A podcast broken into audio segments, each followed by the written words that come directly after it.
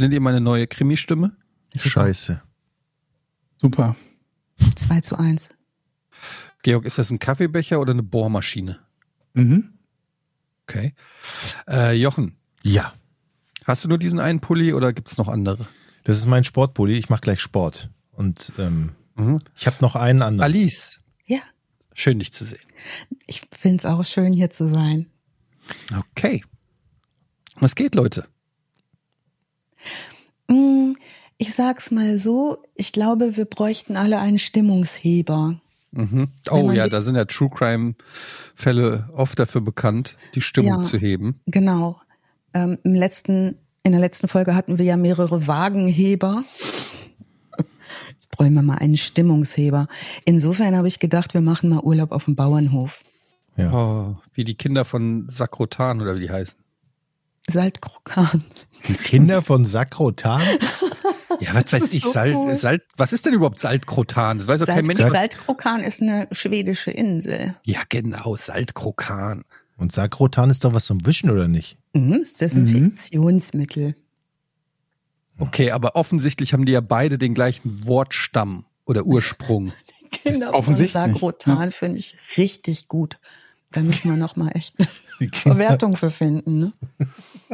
Was gibt's noch? Die Kinder von Büller, Bullerbü, Bü, Mhm. Büllerbu? Bullabü. Bullabü. Bullabü. Was denn jetzt? Bullabü. Buller, was Bullabü ist denn Bullerbü? Eine schwedische Insel? Bullabü ist ein, auch ein Ort in Schweden. Mhm. Die denken sich doch, weißt du, du läufst durch Ikea und denkst, Mhm. okay, was sind das für dumme Namen von den ganzen Ikea-Regalen und stellst fest, nee, sind einfach Schweden und die machen sich seit Jahren oder Jahrzehnten oder Jahrhunderten, machen die sich einen Spaß draus, irgendwie so komische Sachen, die Sachen komisch zu benennen. Bullabü, Saltkro Saltkrokant, Lönneberger. Salzkrokant. Lönneberger, Pippi Langstrumpf. Ja, Es riecht nach Pipi im Takatuka-Land.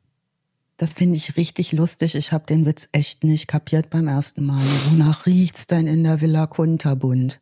Und alle so, mm, nach Pferd vielleicht, nach Affe. Nein, Ich, ich habe auch sehr gelacht, als ich den zum ersten Mal gehört habe. Ich bin vor Lachen von meinem Dinosaurier gefallen. ist es wahr. Oh. Sch- Schön mit euch. Kommt ihr mit mir nach Ostwestfalen? Nach Bielefeld? In, in Ostwestfalen. Ich weiß nicht, wo das ist. Nähe so Petershagen da. Oh, Ach, Petershagen, das weiß ich, wo das, das wer ist. kennt es nicht? Was willst du in Ostwestfalen? Petershagen, wenn ich das google, sagt Google, nee, komm. Ja, es war jetzt also Meinten in, Sie vielleicht Meinten Sie vielleicht Berlin? Hagen Peters? Wir gehen noch kleiner als Petershagen, nämlich in ein Dorf in Petershagen, das 1973 wie so viele andere wegen der Petershagen ist groß genug, dass es ein Dorf beinhalten kann. Ja.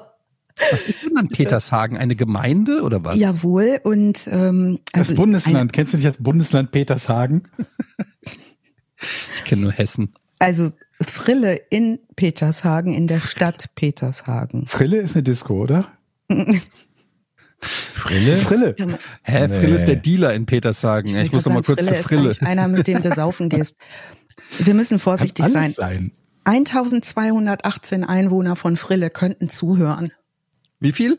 1218 Einwohner von Frille Mhm. könnten zuhören. Doppelt so groß wie mein Dorf hier. Na siehste, Also Sagt- fette Grüße gehen raus nach Frille. Frille, was geht ab? Frille Wenn wir jetzt ausrechnen, wie viel wir statistisch ungefähr im Mittel an Zuhörern aus Frille, vermutlich einen, oder? einen halben. Noch nicht mal einen, vermutlich. 0,8. Ich kann es euch nicht sagen, aber da ich euch ja jetzt dahin mitnehme ins äh, Ostwestfälische, Wille. nämlich ähm, als Petershagen ja als Grenzstadt zu Niedersachsen, wer kennt es nicht, ne? Hm, ja, ja.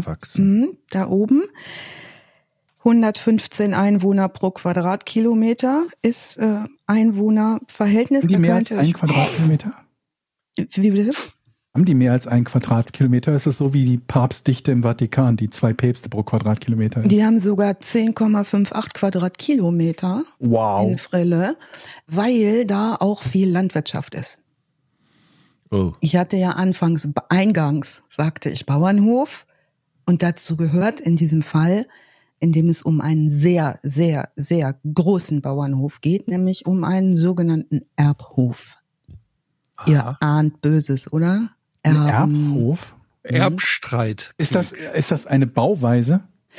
Nee, diese Erbhofgeschichten, das sind die Höfe, die von Generation zu Generation weitergegeben werden und Okay. sich, also ich komme ja aus dem Ostwestfälischen und kann euch viel von Bauernhöfen erzählen. Aber Meine trifft das Groß nicht auf so ziemlich jeden Bauernhof? naja, es kommt drauf an, wie groß und wie viel zu erben ist, denn Ah. oft wurde mit den Nachbarn dann geheiratet, um zum Beispiel Ländereien oder Hofanlagen oder so zusammenzulegen und so vergrößerten sich. Also man konnte durch eine gute Heirat, kann man vielleicht bis heute, seinen eigenen Hof deutlich erweitern.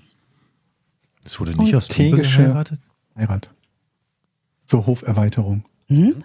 Also könnt ihr euch schon mal vorstellen, es muss nicht unbedingt eine Liebesheirat sein, aber wenn das Mädchen von nebenan einen richtig dicken, fetten Hof als Hof. Erstgeborene unterm Hintern hat, ne, dann könnte man sagen, ach, ich finde die Marie doch eigentlich ganz hübsch. Ist ja ganz Dörte. interessant. Es gibt ja gerade diesen äh, Scorsese-Film äh, Killers of the Flower Moon. Mhm. Und da geht es ja auch darum, dass äh, irgendwie die in, Indi, wie heißen sie, indigenen, ähm, Indi- Indigene? indigenen, die indigene Bevölkerung in Amerika quasi damals dann, ähm, da haben sich dann die Weißen sozusagen reingeheiratet, weil die halt unfassbar viel Land hatten Mhm.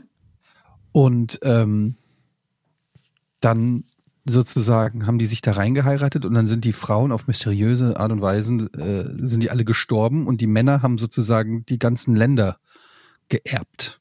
Komische Häufungen an weiblichen Todesfällen plötzlich. Ge ganz genau. Mhm.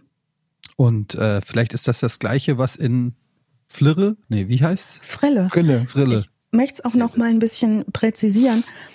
Liegt 4,5 Kilometer südöstlich der Petershagener Kernstadt, verrät Wikipedia Das uns. wissen wir. Wisst ihr schon? ne? Petershagener Kernstadt. Mhm. Hm. Ähm, grenzt an Lade, an Kammer, an Bückeburg. Sagt euch vielleicht Bückeburg was? Das Natürlich, ist schon so ein Bückeburg. bisschen größer. Die Weser fließt da durch. Weser sagt mir was. Minden, ne, Oh ist ja. auch in der Nähe. Meine, meine Frau Wir- kommt es aus handelt sich um Holzminden. den Kreis Minden-Lübbecke. Mhm. Ne? Also da Mm. können wir jetzt kreislich das mal einordnen. Ich äh, hör mal mit der geschichtlichen Sache von Petershagen auf. Die haben sind erwähnt 1100 irgendwann mal urkundlich, ähm, haben wahnsinnig viel Dorfbevölkerungsbespaßung, es in Schützenfeste, Fußballvereine, Feuerwehr, wie sich das auf dem Dorf so gehört. Ne, Jochen, da kannst du doch mal Auch Handballvereine, Jochen. Ja, ich, ja, ehrlich, äh, Schützenverein, beziehungsweise, das haben wir hier nicht, aber Dorffeste, Feuerwehrfeste, ja. Mhm. Mhm. Aber offensichtlich bist du nicht ansatzweise genügend eingebunden in die dörflichen Tätigkeiten, wenn es für dich noch ein großes Hindernis ist, ein Handballtor klar zu machen, wie wir im letzten Podcast festgestellt haben. Ich schrecklich. hingegen beim Gassi gehen, Nachbar, Hausmeister, gefragt, hör mal, hier bei der Turnhalle, wenn ich da mal mit zwei Kollegen Handballtor und so, ja, ist kein Problem, sag's vorher sag's vorher Bescheid, gibt's auch 50 Euro, für- kriegst 50 für die Kaffeekasse. Alles kein Thema. Beim Gassi gehen und bei Jochen ist es so, dass er Aufrufe in Podcasts starten muss, Mhm. um auf ein Handballtor werfen zu können. Keine Chance, Jochen. Du kannst mir nicht erklären, dass du integrierter Bestandteil von deinem Dorf bist, wenn du keinen Zugang zu einem Handballtor hast. Moment Was mal. habt ihr denn für Konflikte, während ich nicht da bin? Da muss, das musst du aufpassen noch mal kann? nachhören. Das können wir jetzt nicht alles aufdröseln. Wir haben nur eine Handball-Challenge laufen, Eddie Also, und ich. ich Geht merk, um sieben Meter werfen. was los. Da- Das kannst du dir noch mal reinziehen. Da ging es die letzten 50 Ja. Folgen drum. So, aber Moment mal, zu meiner Integration hier in die Dorfgemeinschaft. Mhm. Ich wohne übrigens neben dem Dorfplatz, wo immer die Dorffeste gehalten Oh. werden. Und einmal im Jahr gibt's dann das St. Martinsfest. Ja, und da Mhm. Mit war ich Pferd? letztes Jahr zum ersten Mal. Ne? Ach nee, und dann gibt's noch Ringreiten mit Ponys hier. Hui. Da war ich auch zum Hm. Zugucken, um mich mal so anzubieten. Was ist denn Ringreiten? Da, da sitzen die Leute auf Pferden und müssen mit so einem in der Hand haltenden Stechdings Ringe stechen. Wie die Ritters. So wie so ein kleines Schwert eben, sieht aber nur aus wie so eine Nagelschere. Wie so ein Lanzengang Hm? quasi. Ja, Da sieht man mal wieder, wie langweilig den Leuten auf dem Land das ist wirklich langweilig. Hey, hör mal, aber das ist ja wohl cool, auf dem Pony zu reiten und mit einer Lanze Ringe zu stechen. Das Nee. ist doch schon. Richtig gerne gemacht. Cool. Auch. Das ist Kannst du hier, ja auch auf dem Moped machen. Das machen dir die hier auf dem Mofa. Macht, Etienne. Die Auf machen das hier. Hier auf dem Dorf, Hier auf dem Dorf haben sie es letztes Jahr oder machen sie es seit dem letzten Jahr auch mit Mofas. Das ist eine, Wie erst eine, seit letztes Jahr? eine Gegenveranstaltung. Hallo, ich sag dir, 72er Kreidler Florett. Damit geht das. Aber hallo. Und Icke mit der Schwalbe den Ring gestochen. Aber bist du da nicht, bist du da nicht der eine Anwohner am Dorfplatz, der sich immer beschwert, dass es zu lange zu laut ist? Nee, es ist neun, nee, Also, neun Uhr. Ich sag dir eins, taktisch ist es sehr unklug, sich hier auf dem Dorf zu beschweren, denn fast, Wissen, du jeder, bist. fast jeder ist ja in der Feuerwehr. Und da wir im Reddachhaus wohnen, wenn ich mich bei einer Feuerwehr beschweren würde, weiß ich nicht, ob die Silvester, wenn die hier verbotenerweise Silvesterknaller neben meinem Haus abzünden, ob die dann löschen würden. Deshalb Du, Oh. sage dem ich mal Dorf gar nichts. taktisch unklug zu sein, darum wird's heute auch gehen. Alter, du bist, du bist quasi eine Netflix-Serie in the making hier. unglaublich, ja. Äh, Jochen, kannst du das bitte, bitte, dies taktisch sein im Hinterkopf behalten? Okay, ja. Wenn du in Also, Amerika wärst, dann wäre das schon eine Netflix-Serie. Wie der Ja. Dorfsheriff bei dir steht, als du sagst, aber es brennt. Und er wirft seine Kippe auf den Boden, tritt die so ganz langsam auf und sagt aus und sagt dann, wäre eine Schande, wenn niemand die Feuerwehr ruft. Ich sag es euch, Leute. Eine Geschichte Das noch. ist Netflix Ich habe ja, bei ich, dir. ich wohne ja hier und habe außenrum um, um das Haus oder an einer Hälfte auf dem Steinwald Tannen stehen. Die sind jetzt mittlerweile so sechs Meter hoch, ragen halt auch auf die Straße, weil die halt Oh, immer oh, größer werden. oh, oh. Und das ist natürlich schon Dorfgespräch und in der Gemeinderatssitzung wurde schon darüber gesprochen, wie es sein kann, dass meine Tannen so weit, da kommen die Trecker ja nicht vorbei. So, und wir haben hier so einen, oh fuck. wir haben hier so einen Dorfmeister, der räumt hier immer alles auf im Dorf. Der guckt, dass alles sauber ist. Und der hat auch einen kleinen Traktor und der, der hält dann bei mir an und sagt, komm mal bei mich bei. Sondern sagt, ich werde das jetzt hier mal sägen. Die Gemeinde regt sich schon auf. Das heißt, der kommt jetzt mit dem Traktor vorbei und sägt, sägt mit so einer Riesensäge meine Tannen weg. So. Ist, ist nur lieb gemeint, ne? Lieb gemeinter Ratschlag, Herr Dominikus. Ja. Die Tannen müssen weg. Ja. Und dann geht das weiter. Ah, Sie sind der, Sie sind der mit der Ladestation für das Elektroauto. Sie sind doch der derjenige, feine der Herr. immer an der Straße steht. Da kommen die Traktoren ja nicht vorbei. Auch schon gewesen. Okay, also das Dorfleben ist geil. Ich bin gespannt, was Ja. du für eine Geschichte hast, Alice. Ich habe eine gute Geschichte und ich habe auch dieses Mal in den Shownotes verlinkt ähm, einen Song zum Thema Dorf, Oh. ähm, den ich, weil es so wenig Quellen gab, die ich verlinken konnte, dass ich noch einen schönen Song dazu. Und zwar heißt es von der Antilopengang, das Zentrum des Bösen ist der Dorfplatz. Okay. Empfehle ich sehr, ist ein schöner Song. Es gibt noch Gibt's Wir sind alles nur- Dorfkinder, Scheiß Aus auf welchem- eure Stadt. Das gibt's auch noch. Ja, Aus welchem Jahr ist das? Damit wir uns ein bisschen drauf ein. Es klingt nach Punk. Vor, vorpandemisch. Nee, ist nicht so, ist nicht so Punk, ist sehr melodiös. Also stört die Mutti nicht beim Bügeln. Auf dem Dorf bügelt man nicht. Da lässt man es trocken hängen. Ja, Gerade auf dem übrigens. Dorf wird gebügelt. Wenn wir jetzt ganz schlecht über Dorf reden, ich habe ein bisschen Angst vor Zuschriften. Das ist natürlich ganz toll auf dem Dorf. Und zum Beispiel in Frille, da gibt's auch, wo wir Immer, bei Bäumen wir haben waren. doch gerade festgestellt, dass uns maximal 0,4 Personen aus Frille zuhören. Ja, Jetzt ab. ihr mal, wie wahrscheinlich das ist, dass die schreiben können. Ja, wart's ab. Ich, Georg, ich krieg Angst. Es ist wirklich, wirklich was los in Frille. Und da gibt's zum Beispiel auch eine Eiche, die da seit 1600 und so steht. Da ist keiner mit einer Säge vor, vorbeigefahren und gesagt, da kommt aber der Trecker nicht dran vorbei. Jetzt äh, schaltet Georg seinen kleinen, sehr niedlichen Hund ähm, auf Großbild und ich kann mich wieder nicht konzentrieren. Also wir haben, ich versuche mal, die Story zusammen zu popeln. Es gibt nämlich nicht so super viele Quellen dazu, aber die, die es gibt, sind Altwieder Grunewald und ähm, die Hauptquelle, die ich nutze, ist ein Artikel von 1989 aus dem Stern, der Ui. sich dieser Geschichte angenommen hat. Es gibt auch noch diverse Lokalzeitungen, die über den späteren Prozess berichten. Ich verlinke, was ich gefunden habe, natürlich sehr, sehr gerne, versuche mich da nicht zu doppeln. Du warst jetzt Plus- nicht in Frille und hast recherchiert. Das Nee, ich war richtig. nicht da, weil ich Okay. jetzt gerade das letzte Mal nur nach Weihnachten nach Ostwestfalen konnte. Mhm. Aber ich habe gegen Petershagen mal Handball gespielt. Das ist ganz lange her. Ungefähr zur Was hast du denn für eine Tatzeit. Position gespielt im Handball? Tor? Wow. Ja. Wir haben hier also quasi eine Drei-Personen-Challenge in the making. Alice im Tor. Mhm. Ich glaube, was ich jetzt noch im Tor könnte, wäre einfach wahnsinnig dick werden erstmal und mich dann da reinstellen. Das könnte ich, da könnte ich mit dienen. Wir haben alle Handball. Ah nee, Etienne hat nicht Handball gespielt. Er war nicht cool. Mhm, Genau. Dafür ist Etienne gut in FIFA. Ja? Nee. Ne? Nee. Wa- Warum habe ich das gehört irgendwo, dass du so ein FIFA sagt man das in? Frille? Keine Ahnung. Da wäre ich jetzt aber auch, Lügenpresse. überrascht. Ich bin, ich bin gut in Fußball gucken. Ah, das ist gut. Das, Gut. da, ich, das kann ich auch. Mhm. Also ich habe versucht, die ähm, so ohnehin anonymisierten Namen, das ist wichtig, dass diese Leute anonym bleiben, weil es sich um ein Dorf handelt und da Dinge passieren und Menschen auch irgendwie weiterhin irgendwo leben müssen. Also alle Beteiligten habe ich umbenannt, die ohnehin schon in dem Artikel umbenannt waren. Also wir haben es heute zu tun mit einem Kurt, einem Heinrich, einer Luise, einer Helga, einem Günther, einem Fritz, einem Volker und einem Werner. Und das trifft so ungefähr die Namensauswahl, die es in den 80er Jahren bei Leuten zwischen 20 und 80 Lebensjahren so gab.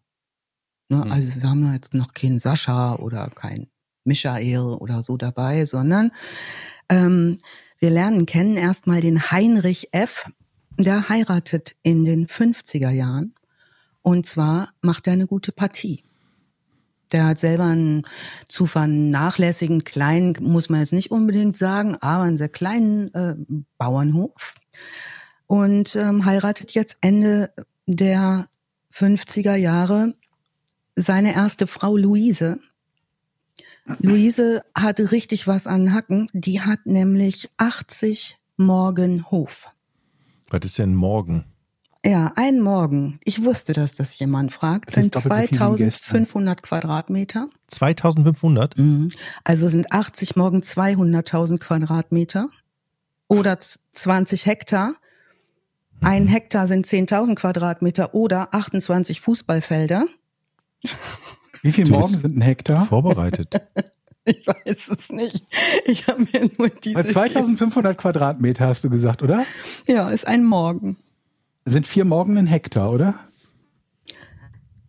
Vier Morgen, 80 Morgen sind 200.000 Quadratmeter oder 20 Hektar. Ein Hektar sind 10.000 Quadratmeter oder 28 Fußballfelder. Ein Fußballfeld hat 7.140 Quadratmeter Das ist von hier einmal um die Erde und Ja. zurück.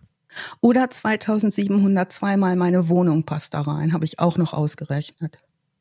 Das heißt, Oder auf keinen Fall ein Saarland. Jochen, das ganz Saarland kurze Frage. Du hast gesagt, von hier einmal um die Erde und so. Wo bist du gerade? Es wird doch immer so angegeben, ja, und, und damit könnte man 50 Mal zum Mond und zurück einen Spinnfaden spinnen oder so. Aber doch nicht bei Flächenmaßen, sondern bei Längenmaßen. Aber wenn man Ja. einen Faden ganz doll nebeneinander legt, Georg, dann ist das Ganz auch doll. Es war klar, dass dir das auffällt. Ich habe gedacht, ein geht, der geht da Fußballfeld. drüber hinweg. Und Georg, du glaubst gar nicht, wie ich mich heute, als ich das äh, Skript geschrieben habe, bremsen musste, nicht wirklich alles auszurechnen, was es zu rechnen gibt, weil ich dachte, Georg wird eine Saarländer Frage fehlen finden. noch. Saarländer wolltest du wissen? Ja. Da, ähm, also auf keinen Fall ein Saarland. Saarland hat 2570 Quadratkilometer. Das ist dann doch viel, viel mehr. Also so viel wie ein Morgen Quadratmeter hat. Hm? Okay. Merkst du dir das alles in deinem Kopf, ohne Können wir dir das auf, einem noch, für die, für die, für die US-Zuhörer, die wir haben, können wir das vielleicht noch auf Quadratfuß umrechnen? Mein Großvater, der Landwirt war, der könnte mir das jetzt noch in A umrechnen. Der hat nämlich immer in A seine Felder gemessen. Aber ein A ist doch nur ein Hundertstel von einem Hektar oder das weiß umgekehrt. ich auch nicht. Leute, ihr macht das mich habe ich jetzt völlig selber irre. zu verschulden, dass ich das überhaupt hört auf jetzt reingeworfen damit. habe. Ich bin verwirrt. Also wir fassen zusammen, es ist ein Riesending von einem Hof. Was hieß der die noch erbt. das Morgen waren es noch? 80. 80 Morgen. 80 Morgen, richtig. 200.000 Quadratmeter. Ich glaube, das kann man ungefähr, da kann man schon ein bisschen mehr mit anfangen. Morgen wird halt, ist halt eine Maßeinheit, die in der Landwirtschaft äh, genutzt wird. Überwiegend natürlich Nutzland, aber auch ein riesengroßes Wohnhaus und zu diesem Riesenhof, der ein alter Hof ist, der für den Ort unüblich in einen, in den Zehnerjahren gebaut wurde, in einem herrschaftlichen Stil, mit so einem richtig großen Eingang mit einer Treppe hoch, mit Nebengebäuden. Also vier Mehrfamilienhäuser stehen noch auf diesem, gehören noch zu diesem Hof. Und ein großes Wohnhaus, also da ist richtig was los. Da heiratet nun der Heinrich diese Luise. Die anscheinend nicht so super, super glücklich ist mit allem, was da so kommen soll. Wir kommen dazu. 1956 wird Kurt geboren, der erste Sohn. Ohne Helm und ohne Gurt? Ohne Helm und ohne Gurt, der älteste. Zwei Jahre später wird seine Schwester geboren. Und diese Schwester ist ein Jahr alt und Kurt demzufolge. Sie zur Welt kommt? ein Jahr nachdem sie zur Welt gekommen ist, ist sie ein Jahr alt. Ah, okay. Und ähm, offenbar hat die Mutter, die äh, Luise, die erste Frau des Heinrich, und wir hören schon, es wird eine weitere geben, irgendwie Schwierigkeiten. Dieses Kind, die zweite Tochter, das ist nicht richtig. Sie ist irgendwie einigermaßen verzweifelt. Dann fällt das Kind halt in die Jüllegrube. 1958, als Kurt zwei Jahre alt ist, suizidiert die Mutter sich im Keller in dieser Situa Familiensituation. Was für uns jetzt interessant wird, ist die Tatsache, dass nun Kurt Haupterbe des Hofanteils der Mutter ist. Warte mal, Kurt ist das Baby, oder? Kurt ist der, der Älteste und seine Schwester, seine Kleine, ist nicht die Haupterbin, sondern er. Also er hat noch eine kleine Schwester von dieser Mutter.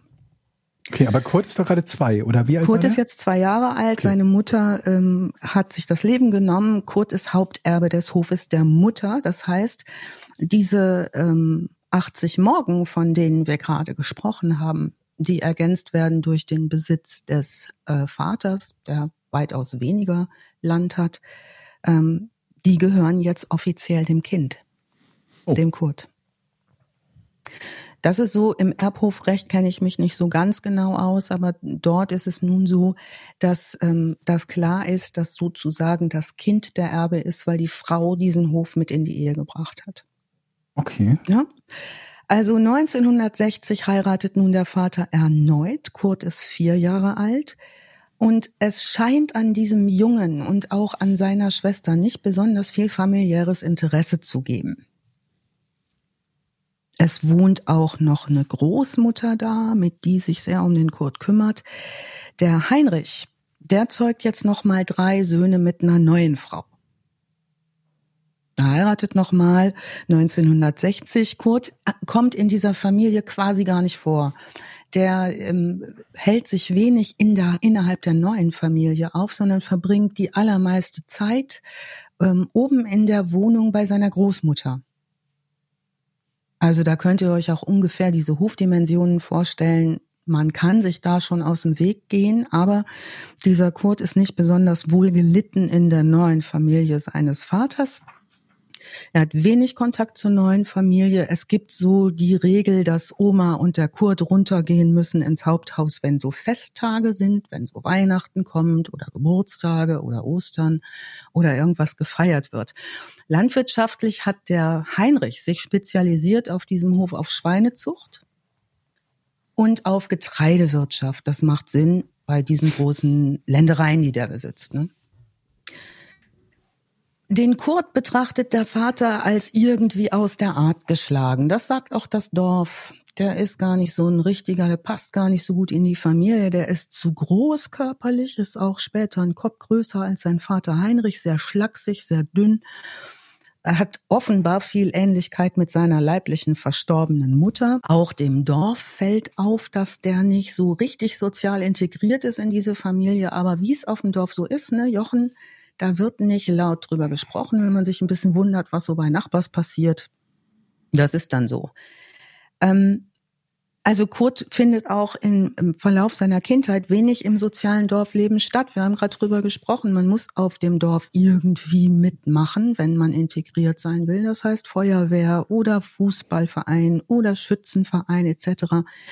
Ähm, da nimmt er nicht teil, da ist er nirgendwo integriert. Sein Vater Heinrich, den wir jetzt kennengelernt haben als einen sehr gut verheirateten Mann in erster Ehe mit jetzt wirklich 80 Morgen plus seinem eigenen Besitz Land unterm Hintern, ähm, ist kein guter Landwirt.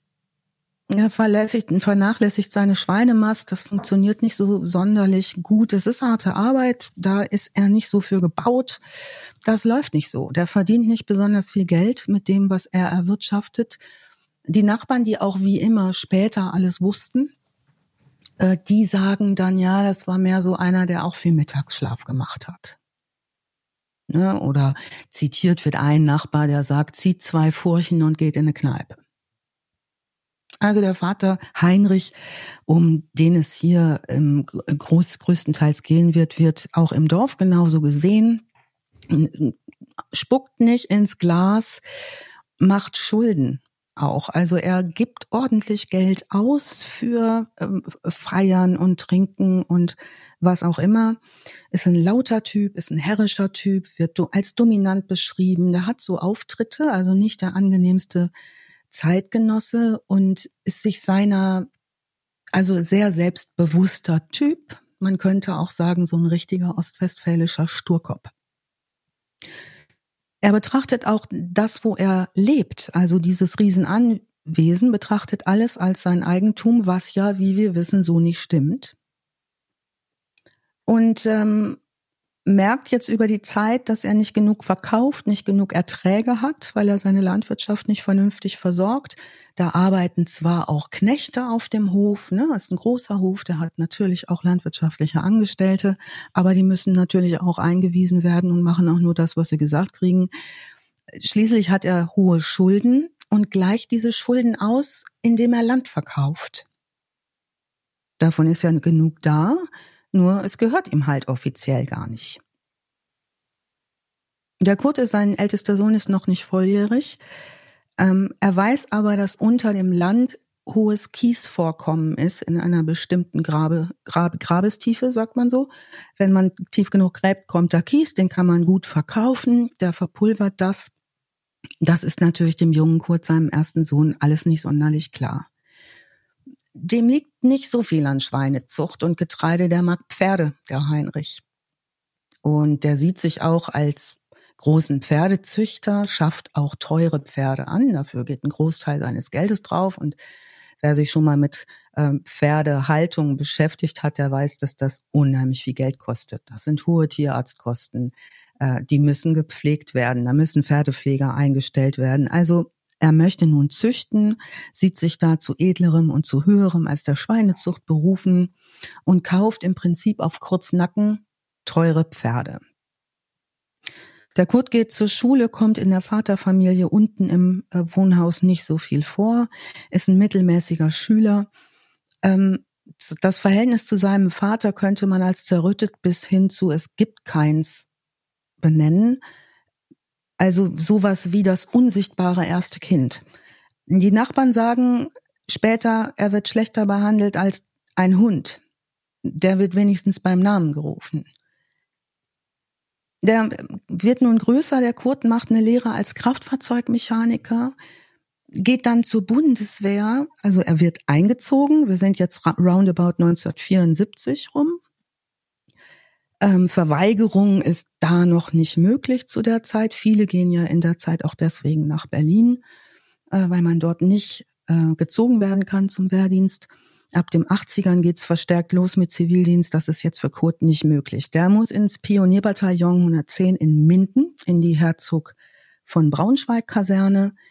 Das ist ein Bataillon, das sehr, sehr ähm, eingeschliffen ist in Sachen Brückenbauer und Panzerfahrer. Es ist ein recht bekanntes Bataillon, die eine hohe, äh, ganz hohe Kameradschaftsmoral ähm, haben. Er ist Einzelgänger, er kommt dann nicht besonders gut zurecht. Also diese, dieser hohe Gemeinschaftsgedanke da in der Kompanie, in der er dient, ähm, ist für ihn überhaupt nicht machbar eigentlich. Das kriegt er gar nicht hin. Der ist dann auch oft abwesend, geht nicht zurück in die Kaserne, wird dann abgemahnt. Also da gibt's auch einiges in den Akten.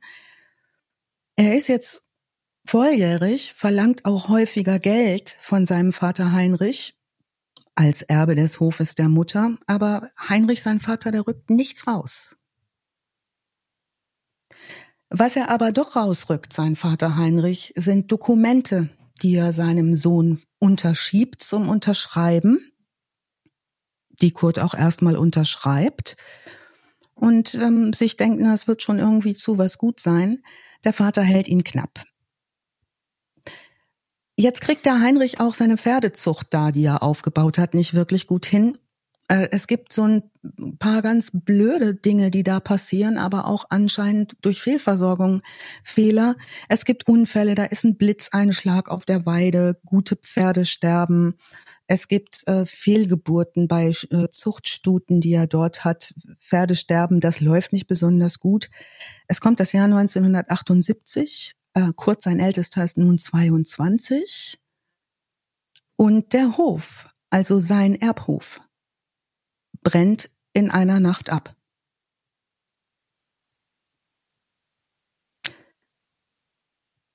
Wir hatten es letztes Mal schon so mit dieser Frage Warmabriss, ne? wenn es klamm wird. Das ist jetzt nicht unser Hauptinteresse. War das das? Was passiert ist dennoch, dass zwei Mieter in den Flammen ums Leben kommen. Also das ist auch ein richtiges Unglück, was da passiert. Ähm, nichtsdestotrotz, die Versicherung zahlt.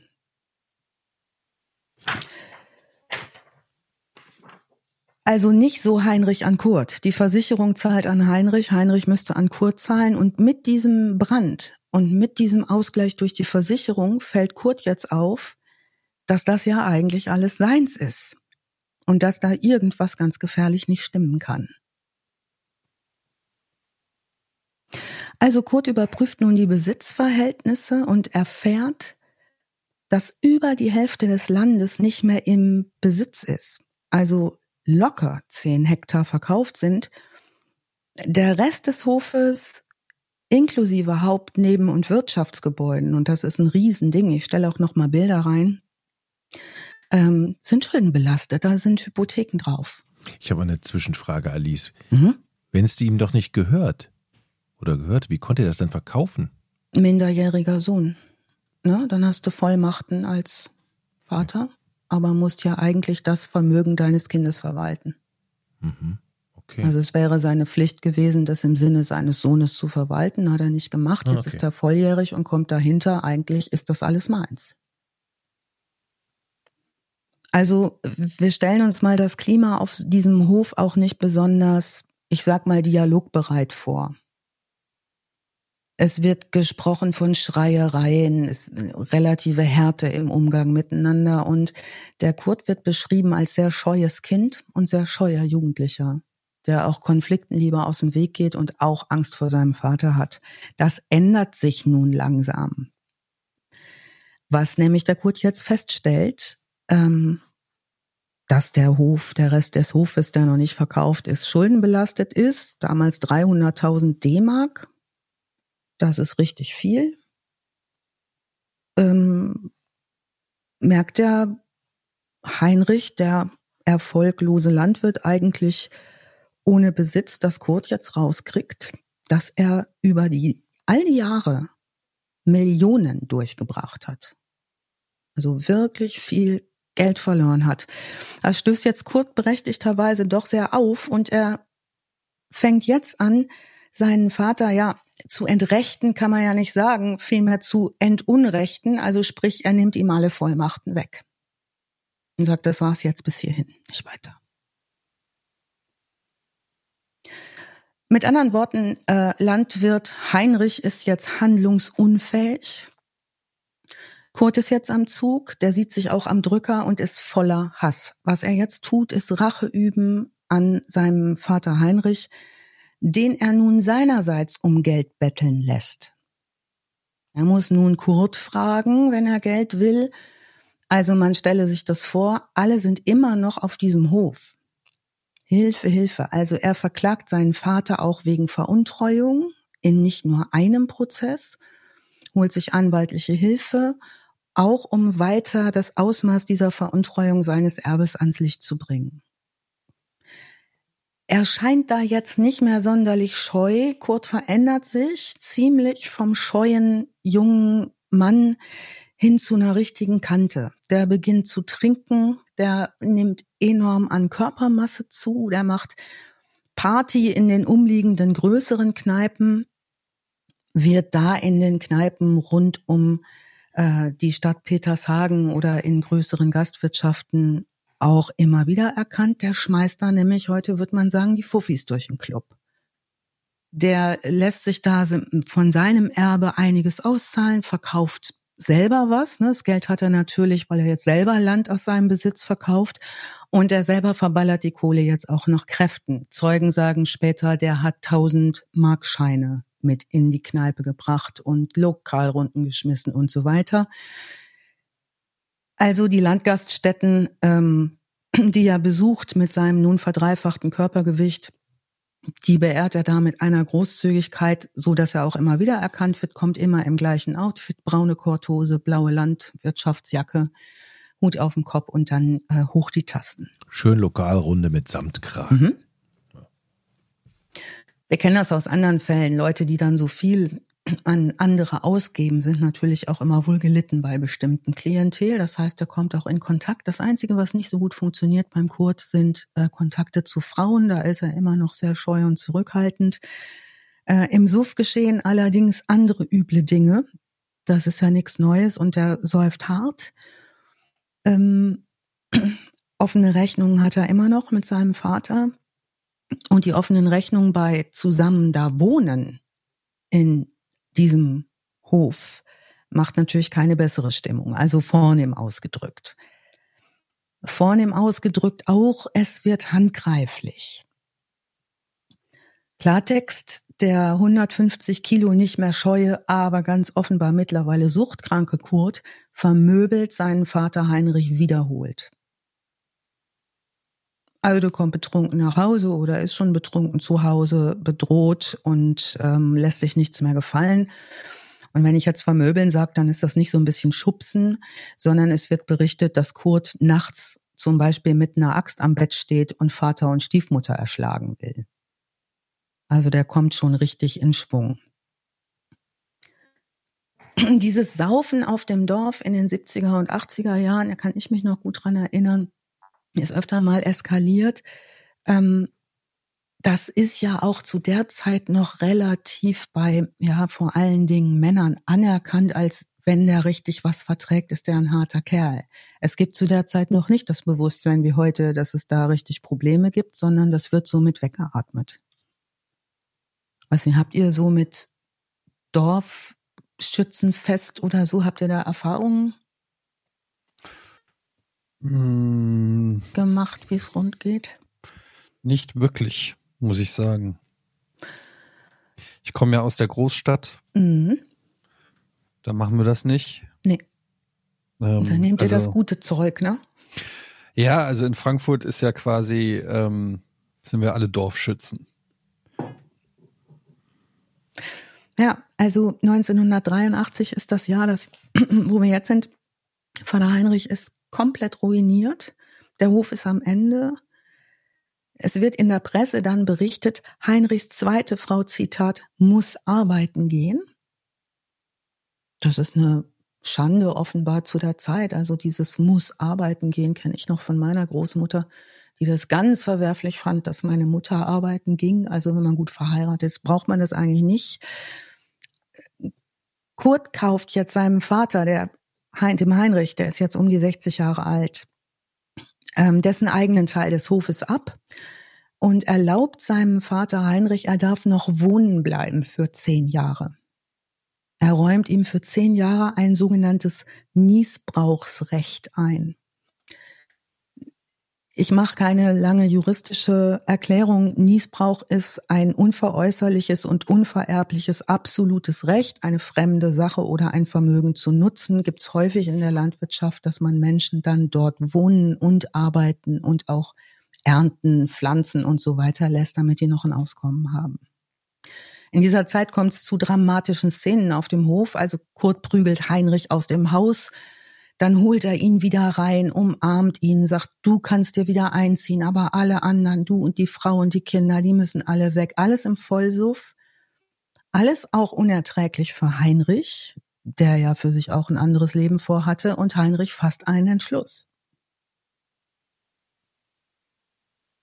Könnt ihr euch vorstellen, welchen? Der Junge muss weg. Der Junge muss weg. Der Junge muss weg. Der, Der Junge, Junge, muss weg. weg. Wir sind auf dem Dorf. Weg hat ja viele Bedeutungen, ne? Ja. Aber Kurt muss weg. Jetzt sucht Heinrich einen Auftragsmörder. Das ist jetzt aber nicht so, dass die in Petershagen so leicht zu kriegen sind. Wie vielleicht in Frankfurt, Ellie, ich weiß es nicht. Da könnte man wahrscheinlich schneller fündig werden. Und er hat einen Kontakt, den er nutzt, und zwar einen Pferdehändler. Pferdehändler haben den großen Vorteil, dass die rumkommen und so ziemlich alle möglichen Menschen kennenlernen. Ähm, und der vermittelt ihm nun einen Herrn, den wir hier vornehm Günther nennen wollen. Günther ähm, ist ein entfernter Bekannter von dem Pferdehändler. Der hat auch schon mal gesessen, der Günther, weil er mal geklaute Sachen verscheuert hat. Hehlerei nennt man das. Und Heinrich denkt sich, okay, ich bringe den Kurt mit Koks um die Ecke. Der Hehler, der Günther, der soll mir Koks besorgen und damit überdosiere ich den Kurt und dann haben wir das erledigt.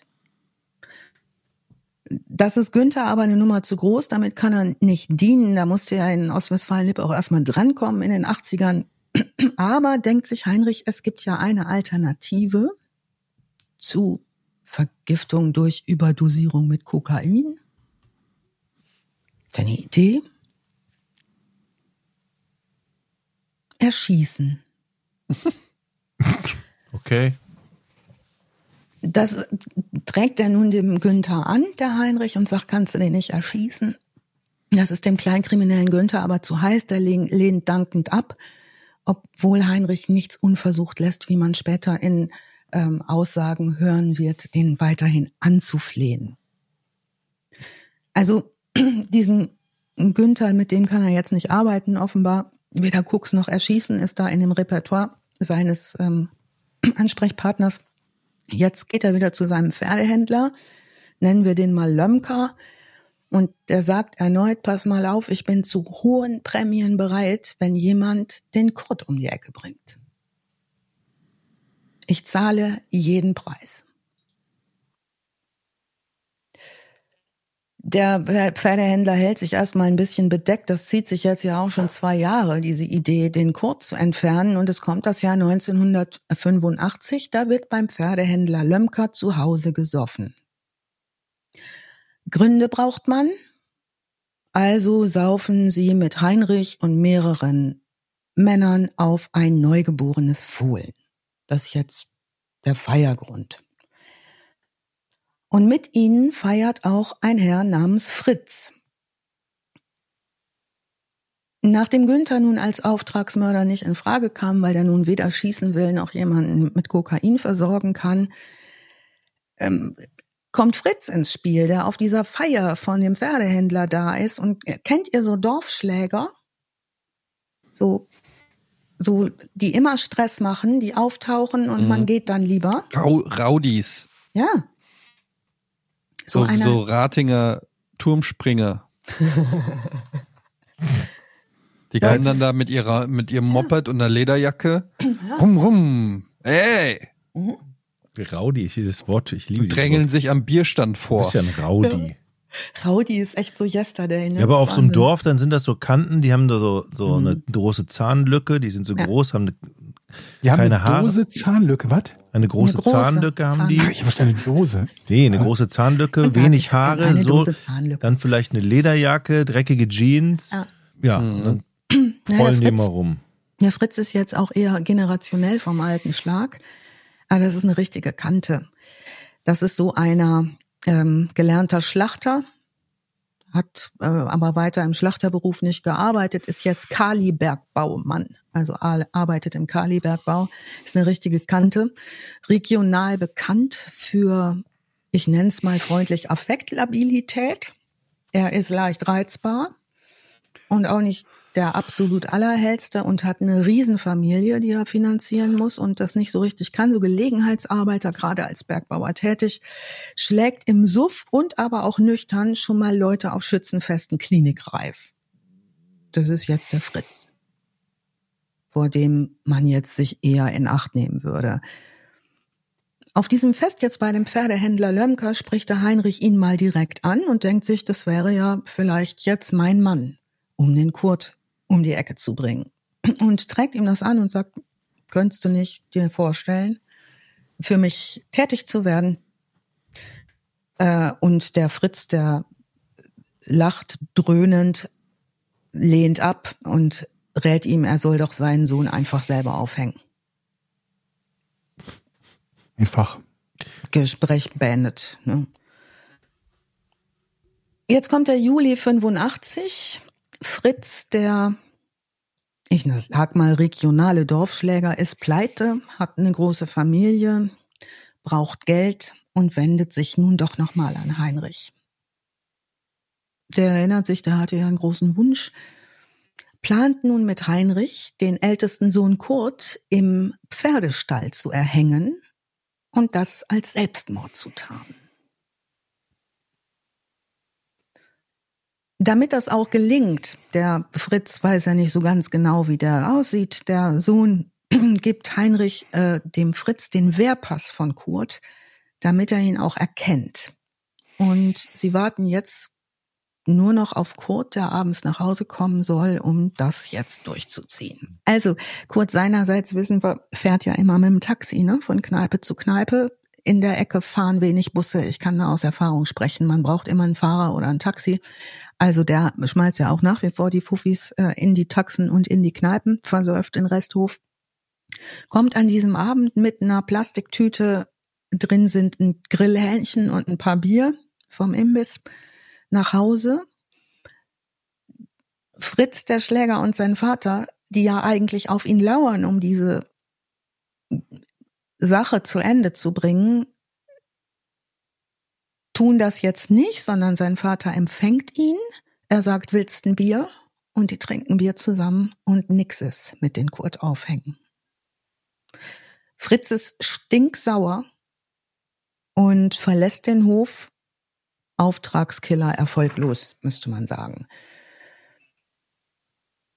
Stellt jetzt aber fest, okay, das hat jetzt der Heinrich offenbar doch nicht so hingekriegt, wie er sich das vorgestellt hat, lässt aber nicht locker und ähm, bringt ein paar Monate nach dieser gescheiterten, diesem gescheiterten Plan immer mal so ein paar Bauernhof-übliche Geschenke bei Fritz vorbei. Mal eine frisch geschlachtete Pute, Stiege Eier, was man so verschenkt, wenn man eine Landwirtschaft hat. Und ein abgesägtes Kleinkalibergewehr aus dem Besitz seines Sohnes Kurt. Das findet Fritz gut und sagt, dass damit kann man einem richtig das Gehirn wegblasen. Es wird konkret, der Plan steht. Nun soll Kurt erschossen werden, und zwar von Fritz. Das Gewehr wird im, dieser ab, abgesägte Gewehr wird jetzt im Stall versteckt. Und erneut wird nun dem Kurt aufgelauert. Es kommt der 25.11.1985. Es ist 17 Uhr. Fritz fährt zum Hof, holt sich noch ein paar Ratschläge von Heinrich ab. Der sagt ihm zum Beispiel, pass du bitte gut auf, dass du keinen von meinen anderen Söhnen erschießt. Jetzt nicht den Klaus erschießen, bitte sondern nur den Kurt. Der sagt, ja, ja, ich habe ja den Wehrpass, ich weiß ja, wie er aussieht, legt sich auf die Lauer in den Durchgang neben dem Pferdestall, durch den Kurt durchgehen muss. Ich verlinke euch nochmal Bilder, da kann man diesen Durchgang auch sehen, ähm, wo der sich auf die Lauer legt. Es ist November, es ist 17 Uhr und 19 Uhr ist es dann aber auch dunkel. Und auf dem Land ist es richtig dunkel. Da ist halt nicht die Festbeleuchtung und die Straßenbeleuchtung wie in der Stadt. Es liegt Schnee. Ähm, der Fritz lauert am Pferdestall. Der sieht einen Mann sich dem Pferdestall nähern, rennt auf den Mann zu und schießt dem aus 30 Zentimetern Entfernung ins rechte Augenoberlid.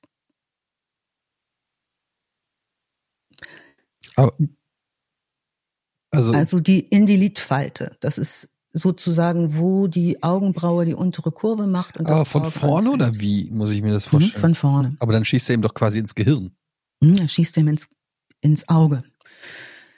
Der Mann stürzt ähm, durch den Schuss natürlich und stürzt mit dem Kopf auf einen Wasserhahn, auf so einen Wirtschaftswasserhahn, der da an der Wand ist. Er leidet dabei noch einen Schädelbruch, ist sofort tot. Niemand hat den Schuss gehört. Jetzt macht Fritz, der Auftragskiller, nach getaner Tat das Licht an im Pferdestall und sieht, er hat durchaus jetzt leider nicht Kurt erschossen. Das ist ein anderer Mann. Den kennt er nicht. Wie es sich herausstellt, ist das jetzt Volker P., 33 Jahre alt, ein Nachbar von gegenüber und ein Jugendfreund von Kurt, der abends gerne nochmal auf ein Bier vorbeikommt oder wie an diesem Abend noch ein paar Videokassetten mitbringt, um ein paar Videos zu gucken mit seinem Freund Kurt und auch noch Futter für seinen Hund abholen will.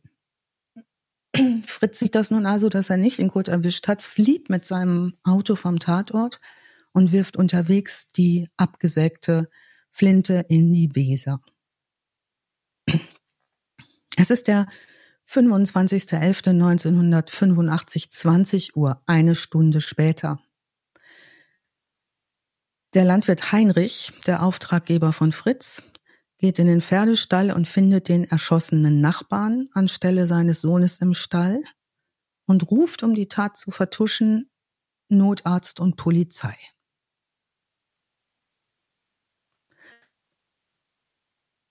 Die kommen, man schaut sich das so an und da die Kugel in die Lidfalte eingeschlagen ist und der Volker P. hart auf den Wasserhahn aufgeschlagen ist, diagnostiziert man Flugs, der sei nun wohl ausgerutscht und hätte sich am Wasserhahn einen Schädelbruch zugezogen.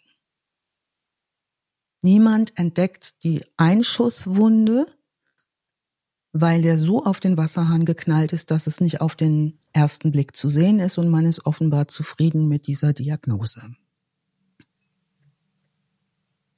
Also passiert erstmal gar nichts, außer dass man sagt, das ist aber ein tragischer Todesfall, ausgerutscht im Schnee, auf dem Weg, seinen Freund kurz zu besuchen. Der Landwirt Heinrich kondoliert der Familie, die wohnen gegenüber. Der Volker P. wird bestattet. Weihnachten kommt, da geht auch rüber der Heinrich und bringt diesen Nachbarn nochmal Geschenke, eine geschlachtete Pute zum neuen Jahr, da kommt er auch. Und Heinrich hat ja nun nach wie vor seinen Kurt nicht ums Eck bringen können und gräbt weiter an dem Fritz rum, der eigentlich mit der Sache gar nichts mehr zu tun haben möchte. Das dauert ungefähr zwei Jahre. Es gibt immer wieder Geld, was der Fritz von ihm bekommt, mal 5000 Mark, mal Wertgegenstände, mal Möbel. Ähm, der nimmt ihn zwei Jahre lang aus, wird aber nicht tätig als Auftragskiller. Am 17.11.1987, also ziemlich genau zwei Jahre nach dem ersten erfolglosen Anschlag auf Kurt beziehungsweise ähm, an den Mord am Nachbarn, ruft Heinrich seinen Erstgeborenen in den Stall und sagt, er sollte ihm mal helfen, einen ausgerollten Teppich in Streifen zu schneiden. Der Kurt kommt in den Stall, macht das, schneidet da mit einem Cuttermesser den Teppich in Streifen, wie sein Vater ihm gesagt hat. Dann sagt er, ja, und jetzt bau doch bitte nochmal die Batterie da aus dem alten Traktor aus. Da muss eine neue Batterie in den Traktor. Das macht er auch. Gesagt, getan. Heinrich schlägt Kurt von hinten zweimal mit einem Wagenheber, einmal auf den Kopf und rutscht ab und einmal auf die Schulter. Kurt kann verletzt entkommen. Diesem Mordversuch durch seinen Vater. Heinrich brüllt ihm hinterher, eines Tages bringe ich dich um. Eines Tages schaffe ich das, brüllt ihm Verwünschungen hinterher, man könnte fast sagen, der Ton ist wie immer. Danach ist Heinrich massiv frustriert, dass das nun nicht geklappt hat und geht rüber zu seinem Freund Werner, um auf das Ding erstmal eine Flasche Weinbrand zu kippen. Die trinken erstmal schön eine Flasche Maria Kron. Währenddessen geht Kurt zu seinen, äh, zur Polizeiwache in Petershagen und zeigt seinen Vater an wegen Mordversuch. Und wie komisch das übrigens mit dem Volker ist, der zwei Jahre vorher gestorben ist, das erzählt er auch nochmal auf der Polizeiwache. Und dass das ja irgendwie alles ziemlich komische Zufälle sind, dass da ständig irgendwie solche Dinge passieren auf dem Hof und so weiter. Und das finden die Beamten auch komisch. Dieser Tote da vor zwei Jahren, Himmel, die, es wird erneut und diesmal gründlich ermittelt. Am 23. Dezember 1987 wird Volker, der Nachbar, exhumiert und obduziert. Und siehe da, man findet ein Projektil in seinem Schädel, eine verbogene Gewehrkugel. Diagnose Kopfsteckschuss. Heinrich wird sofort verhaftet und gesteht den Beamten im Verhör alles. Im Dorf ist jetzt richtig was los. Ne? Frohe Weihnachten. Plötzlich finden alle Nachbarn auch alles laut komisch und sagen, das war schon immer komisch. Wie war er mit seinem Sohn? Wie war er mit seiner Frau? Warum hat diese Frau sich, seine erste Frau sich das Leben genommen? Da werden jetzt die Geschichten erzählt plötzlich von früher wie die Knechte dem kleinen Kurt erzählt haben, guck mal da, wo wir jetzt das geschlachtete Schwein aufhingen, da hing deine Mutter. Das ist so das, was diese, diese Jugend, diese Kindheit war. Natürlich wird sofort auch ein Prozess angesetzt, die Ermittlungen laufen. Ein großes Geständnis vom Heinrich ist da. Dieser Hoferbenfall oder der Erbhoffall wird jetzt zu einem strafrechtlichen Lehrstück das später immer wieder ein Musterfall für Jurastudierende. Verteidigt wird Bauer Heinrich übrigens von einem renommierten Strafverteidiger. Der heißt Dr. Holger Osteck und ist seit den Mitte der 70er Jahre als Rechtsanwalt tätig, ist vor allen deutschen Strafgerichten unterwegs. Tätigkeitsschwerpunkte sind Wirtschaftsrecht, Steuerstrafrecht, Kapitalstrafsachen, Korruption, Sexualdrogendelikte und Revisionen. Also besonders in Revisionen ist er sehr gut, sein Mandanten ähm, Akquisesatz heißt, wir schaffen das. Der Prozess beginnt ähm, spektakulär. Fritz, der Auftragskiller, wird am 23. Oktober 1989 vom Landgericht Bielefeld wo der Fall verhandelt wird, wegen Mordes zu lebenslanger Haft verurteilt. Heinrich bekommt vom Landgericht Bielefeld nur eine 13-jährige Freiheitsstrafe. Jetzt wird dieses Urteil schwer diskutiert, denn die Staatsanwaltschaft vom Bundesgerichtshof ähm, sagt, das kann nicht sein, dass der Anstifter nicht so wie der Täter bestraft wird. Begründung ist, ein Auftraggeber eines Mordes soll keine Vorteile davon haben, dass er eigentlich einen anderen Menschen töten lassen wollte, der aus Versehen überlebt hat. Also der Irrtum des Täters soll sich, sagen wir mal so, auf den Anstifter nicht auswirken. So erklärt Rostek die oberste Rechtsprechung. Sie finden gar keinen vergleichbaren Fall. Sie müssen graben bis ins Jahr 1859, wo es einen Präzedenzfall zum Vergleich gibt. Kurz und gut, Mordauftrag bleibt Mordauftrag, egal ob es gelungen ist oder nicht, an der Person, die man töten oder ermorden wollte. 1992 wird Heinrich nach sechs Jahren Haft, mittlerweile ein alter, kranker Mann, im zweiten Durchgang vom Landgericht Bielefeld zu lebenslanger Haft verurteilt. Aber auch dieses Urteil hat keinen Bestand. Das geht bis zum obersten Gerichtshof am, in Karlsruhe. Die verweisen das Verfahren jetzt an ein anderes Gericht, die verweisen nach Dortmund. Der Anwalt Rostek zieht einen zweiten Gutachter hinzu. Der stellt nun bei Heinrich eine erheblich verminderte Schuldfähigkeit fest. Mit Erfolg. Heinrich wird am 22. Dezember 1993 wegen Anstiftung zum Mord und versuchten Mordes zu nur in Anführungsstrichen zwölf Jahren Haft verurteilt und kommen nach sechs Jahren U-Haft auf freien Fuß sofort, weil die Hälfte zur Bewährung ausgesetzt wird. Allerdings muss man dazu sagen, das neue Gutachten, das ihm jetzt diese Haftverschonung, muss man ja fast sagen, einbringt, ist keine Diagnose, mit der man angeben kann. Er ist begutachtet mit Steuerungs, mit mindert, verminderter Steuerungsfähigkeit. Schwere seelische Abartigkeit wird ihm attestiert. Persönlichkeitsstörung, emotionale Kälte, traumatische Kriegserlebnisse werden ins Feld geführt. Der ist Teilnehmer des Zweiten Weltkriegs gewesen. Und somit ist der Heinrich wieder draußen. Später sagt man, hat er wohl wieder in der Nähe des Hofes gewohnt. Kurt, dessen Name anders ist, hat übrigens nach dem Prozess sofort mit dem Saufen aufgehört, 60 Kilo abgenommen, never heard again. Heinrich, wie gesagt, soll in der Nähe des Hofes wohnen geblieben sein. Es gibt da wenig Quellen.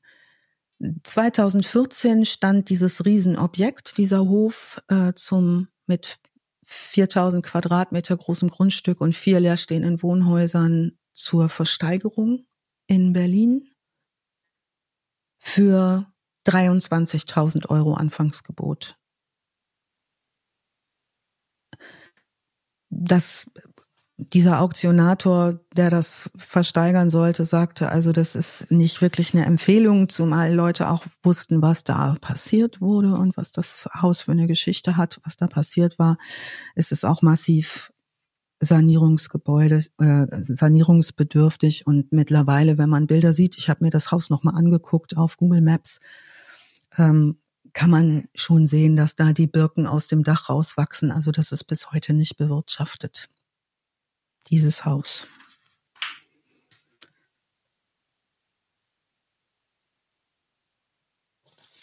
Also, wer es noch kaufen will, offenbar ist es noch.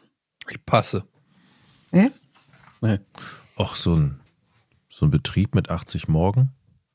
Schweine. Ist es ja nicht mehr. Nee, ist Wie nicht viel, mehr. wie viel war es noch am Ende?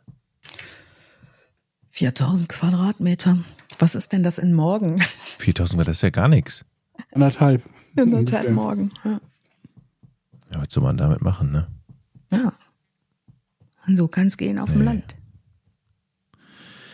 Ich habe mir die ganze Zeit gedacht, so, sind die blöd, dass die es nicht gesehen haben, dass da eine Kugel im Kopf steckt, aber so im Nachhinein kann das wirklich, wirklich so, ähm, man denkt vielleicht auch im ersten Moment gar nicht, dass da irgendeiner erschossen wird, wenn der auf, da auf diese, auf dieses Ding da gefallen ist und dass die Erklärung liegt nahe, dann sucht man wahrscheinlich immer, wieso kommt man auch da auf die Idee, dann im Kopf nach einer Kugel zu suchen, ne? Ja. Ähm, erstmal habe ich gedacht so, hä, das kann doch nicht sein, aber dann so, ja. Ja, es ist Kleinkaliber. Ja. Also die Kugel ist ja schon drin geblieben. Das sagt ja einiges darüber aus, wie gering die Wucht ist, mit Mhm. der das Ding da getroffen hat. Ja, Hm. und ähm, den Schuss nicht zu hören, das liegt unter anderem daran, dass dieser Hof ähm, unweit der Kirche steht, die auf den Schlag auch geläutet hat. Ne? Was wer schon mal eine Dorfkirche hat, Leuten hören, das ist schon Ja, aber ordentlich. nochmal, es ist Kleinkaliber. Das ist ein Schritt Ja. über Luftgewehr. Das ist nicht, das ist kein Scharfschützengewehr, das du zehn Kilometer weit hörst. Hätte denn, wenn er nicht da auf den, den Wasserhahn gefallen wäre, wäre der dann gestorben? Aus 30 Meter Entfernung dann Kleinkaliber? Weiß das hier jemand? Weiß das Waffenexperte? Das hört Ich kann's, ich kann's nicht sagen, aber der, ähm, also ein Schuss ins Auge aus 30 Zentimeter Entfernung ist, glaube ich, schon tödlich. Ne? 30 30, Zentimeter oder 30, ich Meter? dachte, das war 30 Meter. Zentimeter.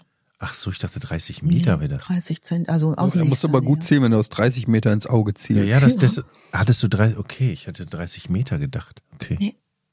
30 Zentimeter, okay. Ja gut, aber wenn das Ding halt im Kopf geland, gelandet ist, sprich durch das Auge irgendwo im Hirn, ist die Wahrscheinlichkeit schon ziemlich groß, dass es ordentlich Schaden anrichtet. Ne? Hm. Auch wenn du nicht auf den Wasserhahn fällst und dir dann den Schädel brichst.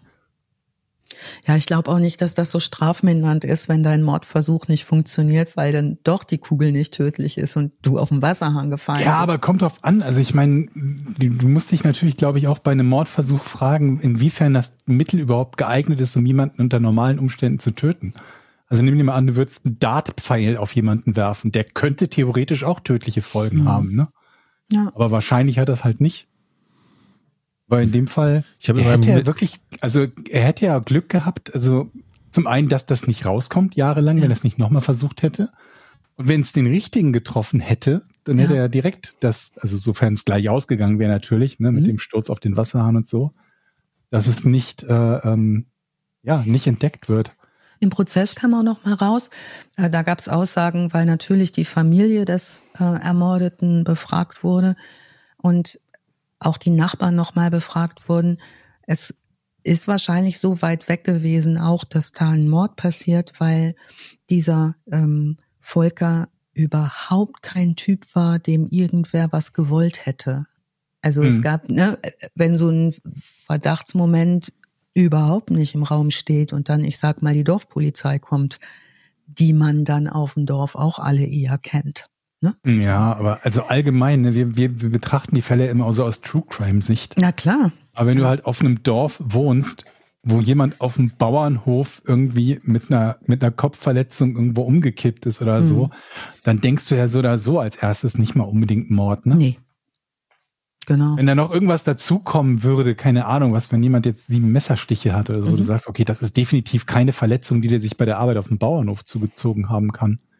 Ich meine, ich habe von dem Fall auch mal gehört bei, oh Gott, bei irgendeinem anderen deutschsprachigen True Crime Podcast, ähm, weil mir dieser Fall so bekannt ein- vorkam oder, Mhm. oder, oder so eine Doku, ich weiß es gar nicht mehr Mhm. genau, mit äh, Schuss ins Auge, nicht entdeckt und dann Jahre später bei der Mhm. Exhumierung entdeckt, ähm, wo es darum ging, dass äh, wie viele Morde unentdeckt bleiben, weil niemand auf die Idee kommt, dass es überhaupt ein Mord ist. Mhm.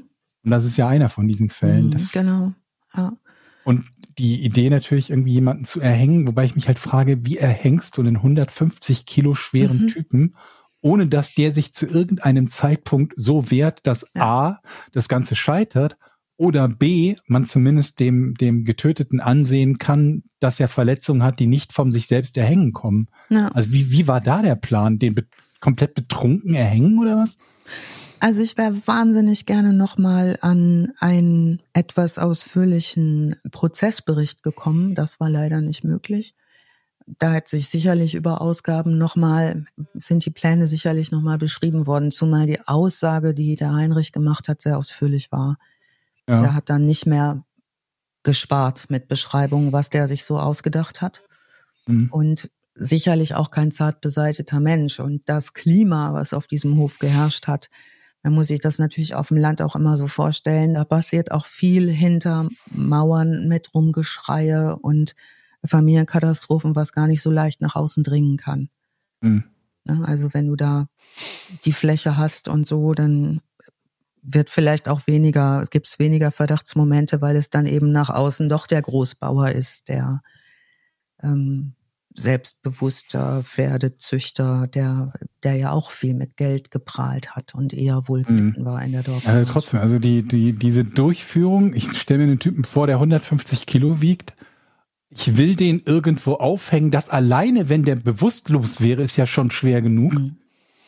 Ist er aber nicht. Also wie kriege ich das, wie, wie kriege ich das überhaupt hin? Das ist, das ist mein Plan, den zu erhängen und es wie ein Unfall aussehen lassen. Das ist äh, eine spannende Idee auf jeden Fall. Wäre es vermutlich leichter gewesen, den neben irgendeine Kuh oder ein Schwein zu stellen, dem den Ja. Schädel mit dem Hammer einzuschlagen und zu sagen, der ist halt von einem Tier getreten worden. Ja. Vom Schwein. Nee, der ist vom Schwein getreten. Herr Schutz. Ja, Herr keine Ahnung. Schutzmann. Ein Kuh oder ein Pferd kann ich töten. Nee, das Schwein ist, auch das Schwein ist gesprungen. Das ist hier hochgesprungen, Anlauf genommen und dann hat's mit dem Vorderfuß getreten. Also mit dem Hinterfuß eigentlich. Ja, das kann dich ja auch so treten. Also wenn du mit Schwein? deinem Kopf irgendwo unten bist, warum denn nicht? Was spricht denn dagegen, dass dich ein Schwein tritt? Ich habe doch nie ein Schwein treten sehen. Ein Pferd? Beißen tun die Wie viel, wie viel. Kühe hast du treten sehen? Ja, keins. Weil die Ihr nicht echt treten. keine Landeier, ne? Ich kann Ja. bei allen Pferde Sorten alles treten. schon gesehen. Also- bei meinem Opa auf dem Bauernhof, ähm, da hatte, der hatte immer zwei Schweine und einmal im Jahr halt Ferkel, ne? Immer eine Sau und ein Eber. Und dann gab's immer so neun bis zwölf Ferkel. Und das fanden wir als Kinder immer ganz toll, weil dann lagen die kleinen, süßen, rosa Schnuffi-Ferkelchen unter so einer roten Wärmelampe, damit den, ne, weil die Mhm. noch so klein waren. Dann durften wir die auf den Arm nehmen. Wir durften aber auf keinen Fall in die Nähe der Sau. Da kam dann so ein, so ein Brett zwischen die Ferkel und die Sau. Es wurde so eingehakt im Stall, weil die äh, beißt dich tot, so eine Sau. Die Ja. ihre, die ist erstmal erst riesig tritt die. schwer Wie und soll die die das beißt denn dich tot. Wir da wieder. Erwirbt die Nein. mit einem Rear Naked Choke, bevor sie dich totbeißen kann. Oder ein Armbar oder irgendwas, Ja. aber wie soll die mich denn totbeißen? Ganz ehrlich, das ist Quatsch, eine Sau. Die sind unwahrscheinlich bissig. Mhm. Ja, ja. Wirklich. Ich höre immer so viele Sachen. Die Leute behaupten, man kann kein Ja. Tor werfen Und im die Handball, man kann keinen Bär bezwingen. das sind immer so Fantasies, die ihr habt, so Behauptungen. Mhm. Die sie gehen auch strategisch vor in dem Schweinestall. Dann, wenn du die nämlich angreifst oder wenn du den blöd kommst, dann tun die sich zusammen und dann springt die eine Sau auf die andere, dann die dritte Sau auf die zweite Sau. Ach, du meinst so dann einen hast du so einen Stapel? Stapel voller Ja. Schweine Mhm. und dann kannst du deinen Naked Choke am Arsch ist der dann. Dann ich glaube, du unterschätzt, wie groß und kräftig Schweine sind. Ja, wenn die ich sich da so auf die raus? Hinterbeine. Naja, also. Gut, schöner Fall auf jeden Fall. Also schön. Ähm, interessant. Alice, vielen Dank wieder für die tolle Recherchearbeit. Wie viel Recherche war es? Sehr gerne. Es äh, war, da die Quellenlage mager war, nun ein großer Artikel. Ähm, acht Stündchen habe ich mir das so zusammengeschnäkelt und nochmal geguckt. dass die meiste Arbeit war wirklich diese Quadratmeter und Hektar und so rechnen. Und dann hat Georg mich doch erwischt und ich wusste es einfach. Gut. Rechnen Wir alle, die wir auf dem. Dorf wohnen, gehen jetzt die Todesanzeigen durch und fragen uns, wie viele von denen sind wirklich auf den Wasserhahn gefallen? Wirklich. Und ähm, unsere 278 Steadies, die fragen sich das jetzt bestimmt auch. Die haben nämlich einer von den sehr, sehr netten Steadies, die uns unterstützen, hat nämlich nach dem letzten Fall geschrieben, also wie doof eigentlich diese ähm, Frau war aus der Eisdiele, ne? Die hätte Die den Mörderin, doch, ja. Hm, die hätte den doch zu Eis verarbeiten können. Ah, gute Idee. Ein Fall. riesen Hallo im Forum. Ach, die Sch ja, schön. Ja, die gute Fleischeis. Sweeney Todd Methode. Sehr schön. Gut. Wenn wir aber auch kein, kein Eis mehr essen gehen. Lieber nicht. Alice, vielen Dank. Sehr gerne. Ähm, wenn ihr euch auch bedanken möchtet bei Alice, dann geht doch mal auf unsere Steady-Seite steadyhq, S-T-E-A-D-Y-H-Q.com slash vorn. Slash ist der Regstrich von rechts oben nach links unten.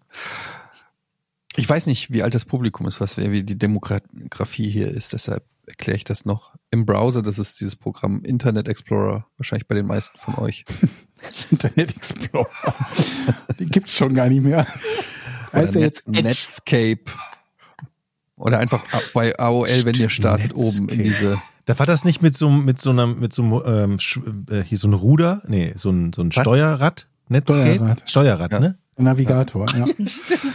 Ähm, genau. es, ja. Und da schön. gebt ihr das ein, das ist die sogenannte Internetadresse. Da gibt's so eine Zeile oben. Wie heißt Ja. die nochmal gleich? Und da könnt ihr dann diesen Podcast hier supporten und auch, was gibt's denn da eigentlich alles? Mm, Gute Unterhaltung in Form von Bildern. Wenn wir nicht so knapp mit der Zeit sind wie dieses Mal, die Folge ein bisschen früher. Und werbefrei. Und gutes Oha. Gewissen.